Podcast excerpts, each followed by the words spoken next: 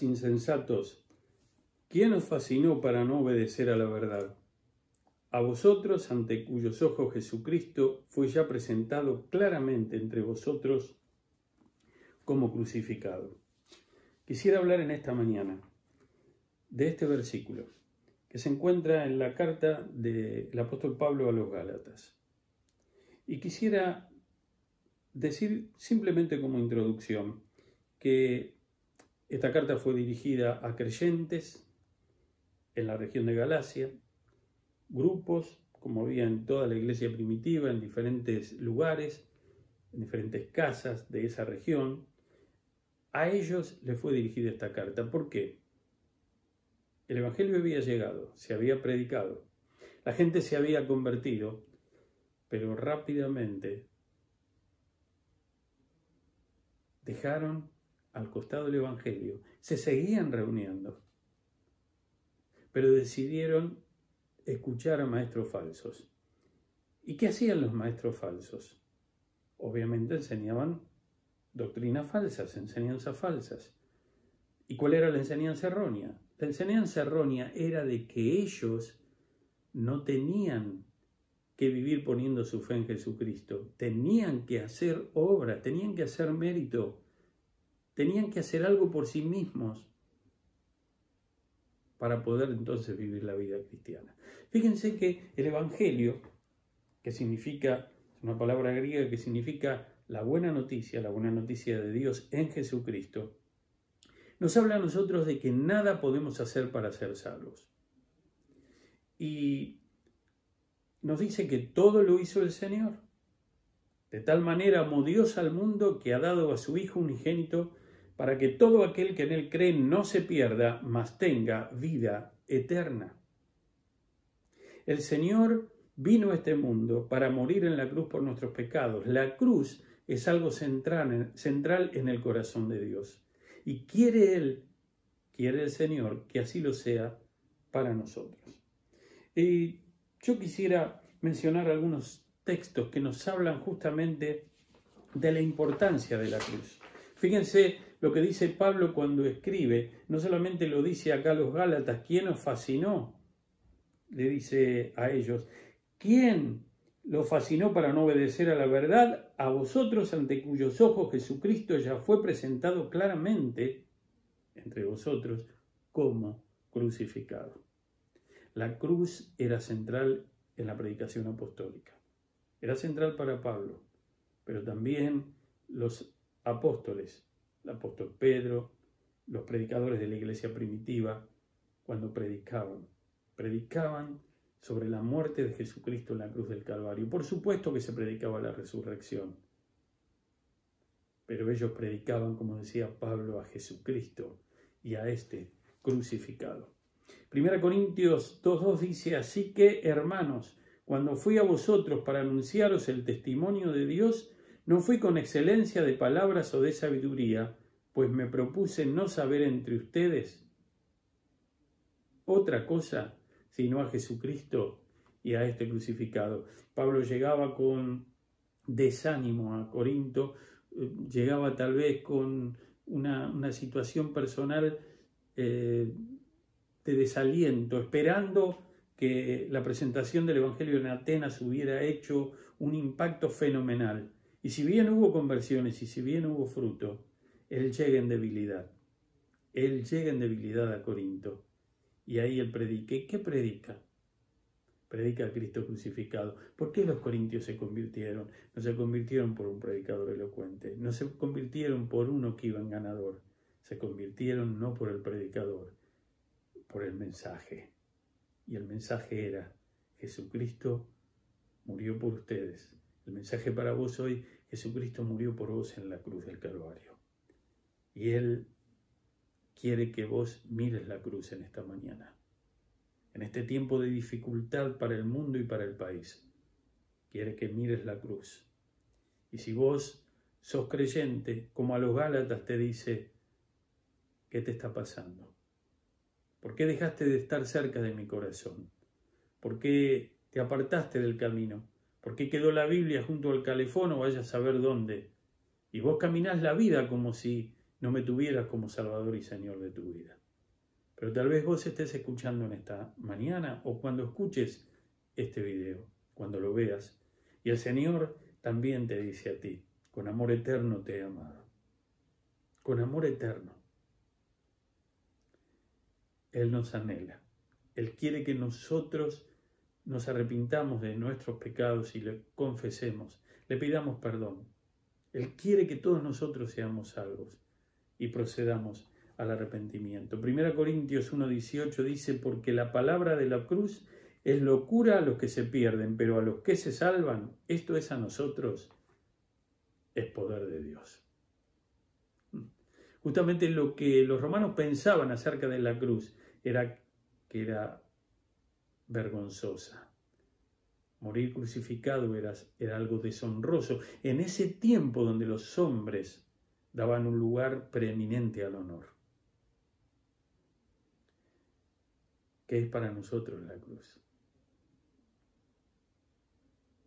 ¿Qué es para nosotros la cruz? Para nosotros es pinturas famosas. Para nosotros la cruz, ¿qué representa? Representa cuestiones religiosas nada más. La cruz representa el corazón de Dios enviando a su Hijo quien se hizo hombre, para morir por nuestros pecados. Primera Corintios 15 dice, porque primeramente os he enseñado lo que asimismo recibí, que Cristo murió por nuestros pecados, conforme a las Escrituras. Fue sepultado, resucitó al tercer día, conforme a las Escrituras. Pero ¿qué era lo que predicaba Pablo? Que Cristo murió, el justo por los injustos, para llevarnos al Señor. Yo quisiera pensar en esta mañana. Estamos en un tiempo de dificultad. Justamente hay gente que no toma en cuenta a Dios. Hoy escuché un video de presidentes latinoamericanos. Alguien compiló todo eso. Hay presidentes de varias naciones. Y ellos están terminando sus discursos pidiendo a la gente que ore pidiendo a los cristianos que oren. Algunos recitando versículos de la Escritura, como segunda Crónica 7:14. Si se humillare mi pueblo sobre el cual mi nombre es invocado, y se convirtieren de sus malos caminos, y oraren, y buscaren mi rostro, se convirtieren de sus malos caminos, entonces yo oiré desde los cielos, perdonaré sus pecados y sanaré su tierra. Lo escuché a un presidente latinoamericano decirle eso. En un momento del discurso paró y dijo, ya no les hablo más como presidente, les hablo como un ciudadano que ahora tiene la oportunidad de hablar con millones de compatriotas. Pidiendo a los países, el coronavirus no ganó, yo me quedé. Y no fue un solo presidente que lo dijo. Varios dijeron, el coronavirus no gana. Lo único que nos queda es pedir el favor de Dios, la misericordia de Dios. En buena hora, en buena hora. Dios está siempre en el mismo lugar. Él está con los brazos abiertos. Él está en el mismo lugar que estaba cuando su hijo murió en la cruz del Calvario. Y Él está esperando que nosotros le demos a Él el lugar que Él se merece. Cuán distinto va a ser el continente, cuán distinto va a ser el país, si nosotros le damos el lugar a Jesucristo. No es del que corre más rápido.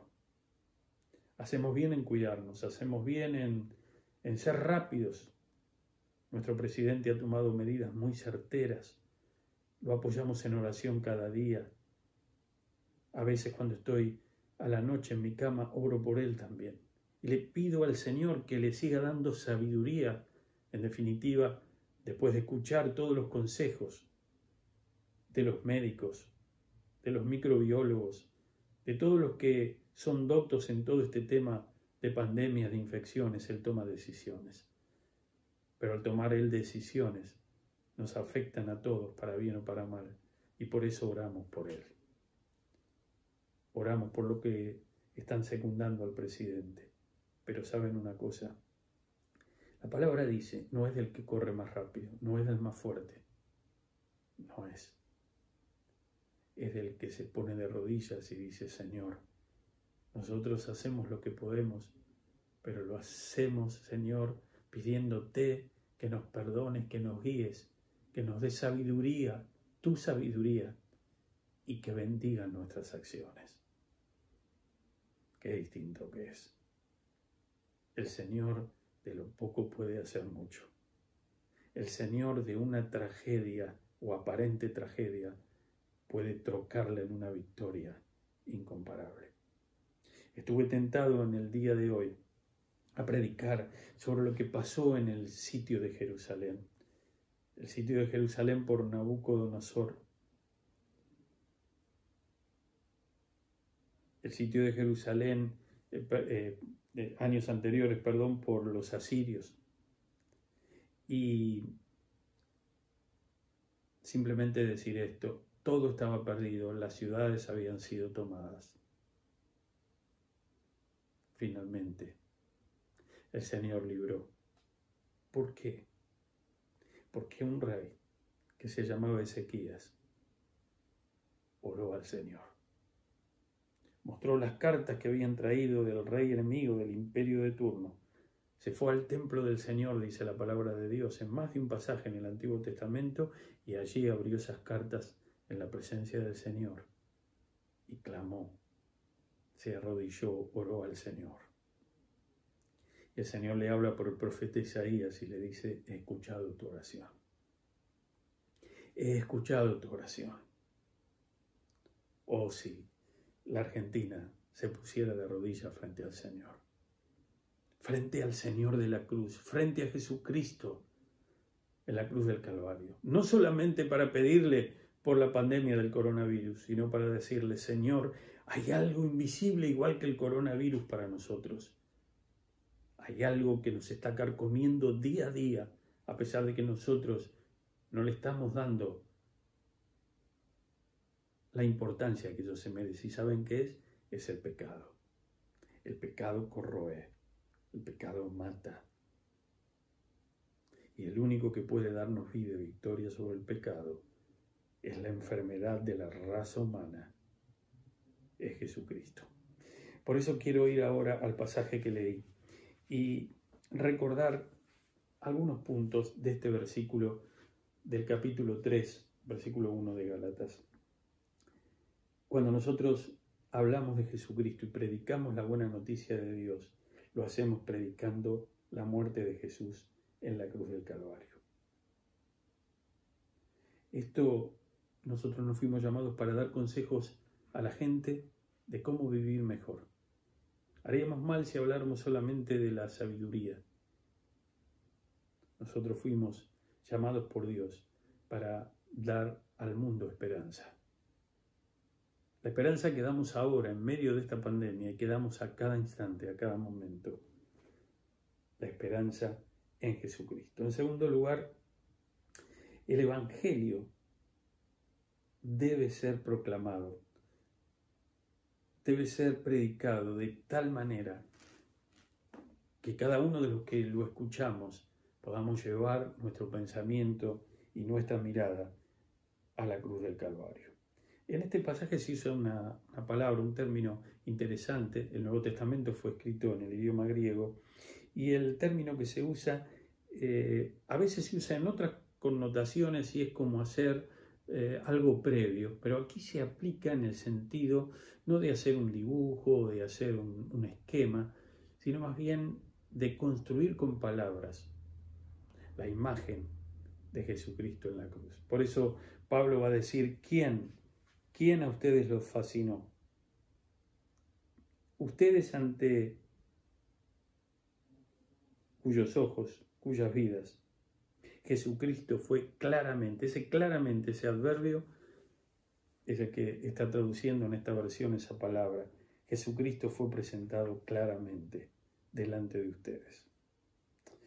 Y predicar el Evangelio es proclamar la cruz, es proclamar la cruz, no como algo, un hecho histórico, fue un hecho histórico, Tal vez fue el hecho con más comprobación en toda la historia de la humanidad, con más documentación. Ustedes saben que de la Biblia y especialmente del Nuevo Testamento existen más documentos, más copias de diferentes partes y de todo el Nuevo Testamento entero que de ninguna otra obra que se conozca de la literatura que se conozca sobre la faz de la tierra. La palabra de Dios es cierta, es verdad, pero lo que nos dice es que este hecho no es solamente un hecho histórico. Yo puedo aceptar muchos hechos históricos, pero ninguno de ellos cambió mi vida. Pero cuando ese hecho histórico de la cruz del Calvario lo tomo como una realidad personal, lo veo como una realidad personal y miro a Jesucristo como mi Señor y Salvador, entonces tiene otro sabor, entonces tiene otro poder sobre mi vida. En cuarto lugar, hay otra cosa que sobresale aquí.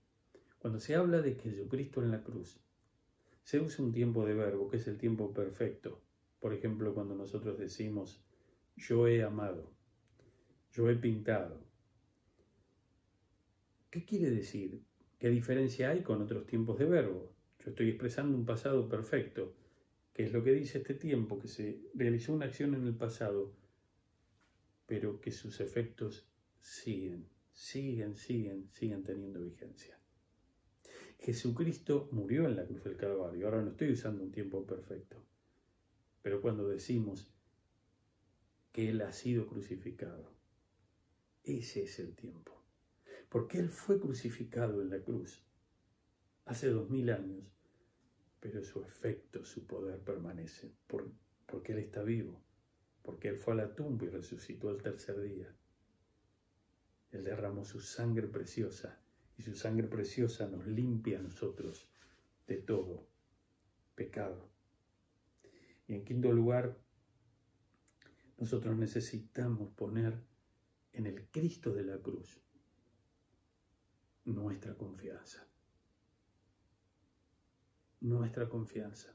Y algunos dirán esta mañana, ¿cómo relaciono esto con todo lo que nos está pasando? Todo es un paquete cuando nosotros confiamos en Jesucristo y creemos que Él murió por nosotros. Cuando nosotros entendemos que somos pecadores, que nada podemos hacer, que este era el problema de los Gálatas, ellos lo habían entendido y se volvieron atrás. Cuando nosotros entendemos que nada podemos hacer para ser salvos, ni nada podemos hacer para sostener nuestra salvación, que todo lo hizo Jesucristo, lo único que nosotros podemos traer son nuestros pecados a los pies de su cruz. Cuando nosotros entendemos eso y creemos en Jesucristo, Él nos da vida eterna. La vida eterna no es una vida que empieza en el futuro, la vida eterna empieza en el momento en que creemos. Esa vida eterna es una vida abundante en esta vida. Y la Biblia nos dice que cuando nosotros confiamos en Jesucristo, el Espíritu del Trino Dios del Dios creador del cielo y de la tierra, del Dios todopoderoso, viene a morar a nuestra vida, a nuestro cuerpo. Nosotros tenemos un espíritu con minúscula, alma. Pero cuando viene el Espíritu de Dios, viene a vivir en nosotros. Y Él está con nosotros durante toda nuestra vida. Y Él nos guía, Él nos consuela. Él tiene como misión llevarnos a Jesús, mostrarnos permanentemente la cruz y a Jesucristo en la cruz a lo largo de la peregrinación de nuestra vida cristiana. Y cuando vienen las pruebas, y cuando vienen las tempestades, y ahora que vino esta pandemia, hay un pasaje en la Escritura, queridos hermanos, amigos, que nos llena de esperanza y nos llena de fe. La Biblia nos dice de que el Señor siempre nos va a quitar todas las dificultades que se nos presenten en nuestro camino. Dice que Él nos va a ayudar a enfrentar las dificultades. No dice que Él nos va a ayudar a esquivar las dificultades. No dice que Él nos va a ayudar a que cuando nosotros nos enfrentamos a una dificultad nos demos vuelta a 180 grados y nos vayamos. Él nos va a ayudar. Él nos va a ayudar a vencer Pero ¿qué es vencer para el cristiano? Romanos capítulo 8 va a decir hacia el final que a los que a Dios aman, es a saber a los que creen en Él de todo corazón, todas las cosas les ayudan a bien. Esto es a los que conforme a su propósito son llamados. Y el pasaje allí en la carta de los romanos sigue, y cuando está llegando hacia el final, va a decir algo tan, eh, tan lindo, que nos llena de tanta, de tanta confianza. A los que antes conoció también los predestinó para que fuesen hechos conformes a la imagen de su Hijo, para que Él sea el primogénito entre muchos hermanos. Y a los que predestinó, a estos también llamó, y a los que llamó, a estos también justificó, y a los que justificó, a estos también glorificó. Y ahora viene. ¿Qué pues diremos a esto? Si Dios es por nosotros, ¿quién contra nosotros? El que no escatimonia a su propio Hijo, sino que lo entregó por todos nosotros, ¿cómo no nos dará también con él todas las cosas? ¿Quién acusará a los escogidos de Dios? Dios es el que justifica. ¿Quién es el que condenará? Cristo es el que murió. Más aún, el que también resucitó, el que además está a la diestra de Dios, el que también intercede por nosotros. ¿Quién nos separará del amor de Cristo? ¿Quién? ¿Tribulación? ¿O angustia? ¿O persecución? ¿O hambre? ¿O desnudez? ¿O peligro? Entre paréntesis, pandemias, epidemias o espada como está escrito. Por causa de ti somos muertos todo el tiempo, somos contados como ovejas de matadero. Antes, en todas estas cosas, somos más que vencedores por medio de aquel que nos amó. Por lo cual, estoy seguro que ni la muerte ni la vida, ni ángeles, ni principados, ni potestades, ni lo presente, ni lo porvenir, ni lo alto, ni lo profundo, ni ninguna otra cosa creada nos podrá separar del amor de Dios que es en Cristo Jesús, Señor nuestro. Amén. Querido hermano, querido amigo, te invito en esta mañana en el tiempo que vos estés mirando este video, que cierres tus ojos y le digas al Señor Jesucristo, allí donde vos estás, tal vez estés con tu familia, tal vez estés con alguien que te está acompañando, si estás con tu esposa, tomate de la mano. Cuántas cosas que produjo el coronavirus. La Biblia habla del matrimonio. La Biblia nos dice de que los esposos tenemos que amar a nuestras esposas la Biblia dice de que la esposa debe respetar al esposo, no porque no tenga que amarlo y viceversa, no porque el hombre no tenga que respetar a la esposa. Que vivan en la unidad, una sola carne. Pero los que viven sin tomar en cuenta a Dios viven a su manera. Y al vivir a su manera, algunos tienen familias paralelas, otros se acuestan con cuánta mujer se cruza o la mujer con cuánto hombre. Y así hay distintas cosas. Yo me pregunté, Dios ve desde los cielos en estas últimas décadas. ¿Cómo estarán los ojos de Dios? La profecía Soponías dice que Él en aquel tiempo estaba con linterna. Yo estoy con linterna sobre Jerusalén. Es como si él tuviera un reflector. Para los que conocen la historia de la Segunda Guerra Mundial, una batería de Coventry al revés. No la que usaron los ingleses para enfocar a los aviones alemanes, sino un gran reflector de Dios sobre nuestras ciudades, que traspasa los techos, los cielos rasos que traspasa las conciencias y llega a los profundos de nuestro ser y nos ve y nos mira.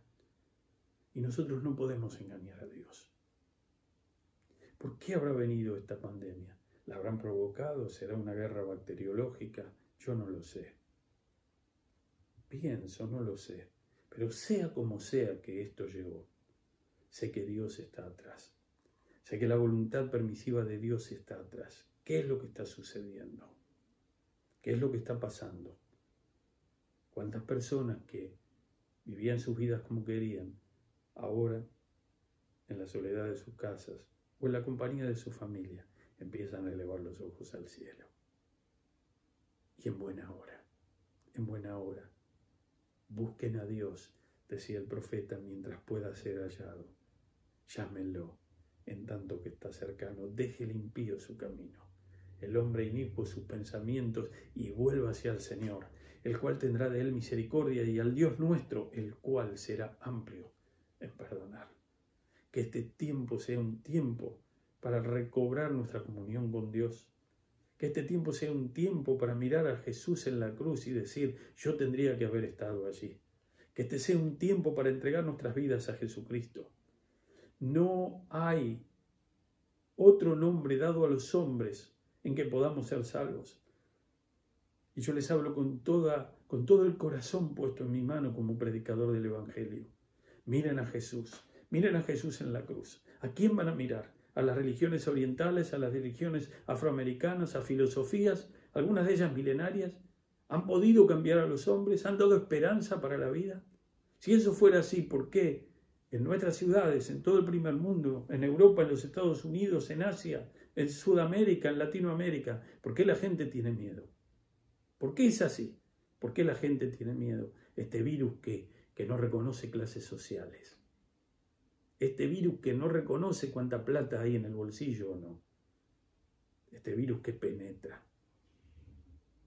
Entreguemos nuestra vida a Jesucristo. Su sangre preciosa fue derramado, derramada para limpiar nuestros pecados. Acuérdense, el ángel de la muerte, dice el libro del Éxodo, salió aquella noche en Egipto.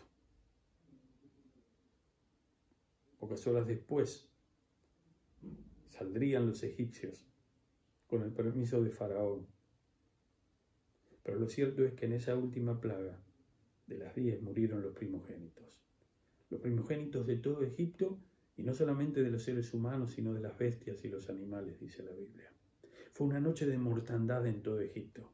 Eso fue mucho peor que lo que está pasando en los lugares donde hay más mortandad por el coronavirus. ¿Y qué dice la palabra de Dios? El Señor le había dicho a Moisés y él lo comunicó al pueblo de Dios en el Antiguo Testamento y de Israel. Pinten el dintel de las puertas. El dintel de las puertas es en el marco la parte de arriba, la parte horizontal. Píntenlo. ¿Con qué? Debían matar un cordero. Debían realizar el sacrificio de ese cordero, pero con la sangre del cordero pinten el dintel. ¿Qué simbolizaba esa sangre? Cuando el ángel de la muerte pasara por todas las casas, por todos los hogares, las familias estaban adentro, como ahora en el coronavirus. Y él iba a ver, como ahora en la cuarentena, y él iba a ver qué casas estaban con el dintel pintado con la sangre del cordero. La sangre del cordero lo salvó. Si algún israelita no hubiera obedecido, también hubiera entrado el ángel de la muerte a esa casa. La sangre del cordero ¿Cómo presentó Juan el Bautista a Jesús? He aquí el Cordero de Dios que quita el pecado del mundo. Entrégale tu vida a Jesucristo. Entrégale tu vida donde estés. Yo sé que este video se escucha no solamente en la ciudad de Buenos Aires, en el conurbano, se escucha en muchos lugares del interior del país. Entrégale la vida a Jesucristo. Llama por teléfono, no podés salir, no tenemos los templos abiertos, no podemos tener entrevistas, pero sí tenemos los celulares, los teléfonos, llamá, escribí por un WhatsApp, comunicate con algún creyente, comunicate con alguien, y si no, busca a alguien. Si este video llega hasta tus manos, para decirle, conforme escuché, entregué mi vida a Jesús, creo en Él, creo en Él. Vamos a orar. Tomate de la mano con tu esposa, con tu esposo. Si están tus hijos en tu casa, hagan una ronda, tómense de la mano y oremos al Señor. Padre Celestial, quiero rogarte, Señor, en este momento, que tú tomes esta palabra predicada, que cada uno de los que están del otro lado ahora, algunos solos, otros de a dos, de a tres, otros de a cuatro, de a cinco, con la familia en la cuarentena. Te están viendo, tal vez alguien esté viendo esto en un sanatorio, tal, bien, tal vez alguien esté viendo esto en algún lugar X. Oh Señor, quisiera orar para que cada uno haga suya esta oración ahora y te diga, Padre Celestial, mi querido Dios, pasaron años en mi vida y nunca había mirado tu cruz. En esta mañana pongo mis ojos en Jesucristo, allí en la cruz del Calvario con la corona de espinas clavado, sus manos, sus pies, derramando su sangre preciosa y llevando el castigo que mis pecados merecían. Gracias Señor porque Él murió por mí. Gracias porque, Señor, comprendo que en Él hay perdón. Perdóname Señor, creo en ti. Te entrego mi vida, te entrego mi corazón. Tómalo, Señor. Señor Jesucristo, si alguien ha orado así, te pido, Señor, que la realidad de tu presencia por tu Espíritu sea manifiesta en cada vida que está confiando en ti. Bendice cada familia. Señor, quita el temor. Bendice al presidente, bendice al ministro de Salud, bendice a los que están trabajando en la ciudad de Buenos Aires, en la provincia, en el interior del país, las provincias más complicadas como el Chaco, Señor, también. Bendice a cada uno. Haz que seamos obedientes, un pueblo obediente y obediente también a tu palabra. Y pon tranquilidad. Permítenos, Señor, llevar esperanza a diestra y siniestra. Porque en ti hay poder. Hay poder para detener pandemias. Hay poder para transformar las vidas. Hay poder para restaurar vidas. Hay poder para perdonar pecados. Gracias, Señor. En el nombre del Señor Jesucristo. Amén. Y quiero terminar diciéndoles cómo el Señor da fruto a su palabra en el mensaje que sacamos esta semana, entre semana, en el culto de oración, eh, me escribieron varios hermanos y una familia. Estaba participando junta del culto, escuchando, siguiendo los motivos de oración, y uno de sus hijos le dice a su mamá y a su papá, yo quiero ser bautizado. Niño que viene en nuestras escuelas dominicales y yo me alegro en el Señor. Y también me alegro por lo que otros han escrito. Que el Señor bendiga su obra, bendiga a nuestros pastores que tenemos también en el interior del país, con siervos, y el Señor nos conduzca en este su día para hacer con nosotros lo que Él quiere hacer. Que Dios lo bendiga.